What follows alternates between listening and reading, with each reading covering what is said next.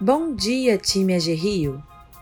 Hoje é sexta-feira, dia 25 de março de 2022 e eu, Flávia Matos, apresento o nosso AG Rio em Dia.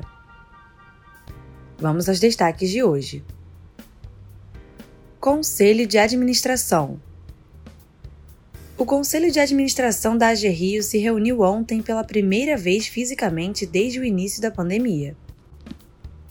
A reunião foi conduzida pelo presidente do CA, Vinícius Sarciá, e contou com a participação do presidente André Vilaverde, da diretora de controladoria Tatiane Pérez e de mais integrantes do Conselho de Administração.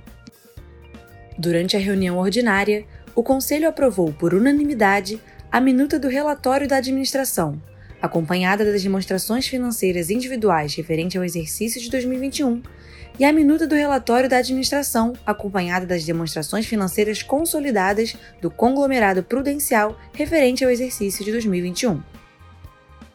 Também foi aprovada por unanimidade a destinação do lucro líquido e distribuições dos dividendos relativos ao exercício financeiro de 2021 da AG Rio. Na última segunda-feira, dia 21, o Conselho de Administração aprovou, em reunião extraordinária, a política de crédito emergencial e alteração do regime de alçadas de negócios e renegociações. Turismo no Rio de Janeiro. Começou ontem, dia 24, a primeira edição do Expo Rio Turismo, evento que marca a retomada das atividades desse setor.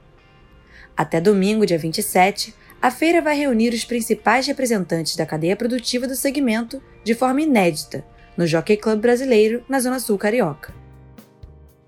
Com entrada franca, o projeto é realizado pela Secretaria de Estado de Turismo e a Companhia Estadual de Turismo do Rio de Janeiro, com o apoio da FEComércio RJ por meio dos seus braços operacionais SESC RJ e SENAC RJ. Durante os quatro dias de evento, a Expo Rio Turismo vai apresentar experiências nos segmentos de negócios, cultura, gastronomia e entretenimento dos 92 municípios do estado. As 12 regiões turísticas do Rio de Janeiro terão espaços exclusivos, além das atrações culturais por todo o evento. Haverá também uma área com experiências sensoriais, onde os visitantes terão acesso à mostra de artesanato, espaço gastronômico e shows. Mais informações podem ser encontradas em exporrioturismo.com.br. Venda de veículos. Ontem foi lançado o Venda Digital, uma nova funcionalidade do aplicativo da Carteira Digital de Trânsito que permite a assinatura digital da autorização para transferência de propriedade de veículos pelo vendedor e comprador, além da comunicação automática da venda. A iniciativa foi desenvolvida pelo Ministério da Infraestrutura e pelo Ministério da Economia, por meio da Secretaria Nacional de Trânsito, em parceria com o SERPRO, empresa de tecnologia da informação do governo federal. O aplicativo permite realizar a transação comercial sem necessidade de reconhecer firma ou assinar contrato em papel. Nessa transação, o comprador e vendedor fazem a comunicação da venda e assinam a autorização para transferência de propriedade usando apenas o aplicativo. O processo é seguro, exigindo biometria facial para assinatura digital e o login com a conta prata ou ouro na plataforma gov.br. Campanha de vacinação contra a gripe. A Secretaria Municipal de Saúde do Rio informou que a partir do dia 4 de abril todos os postos de saúde estarão aptos para vacinação contra a gripe.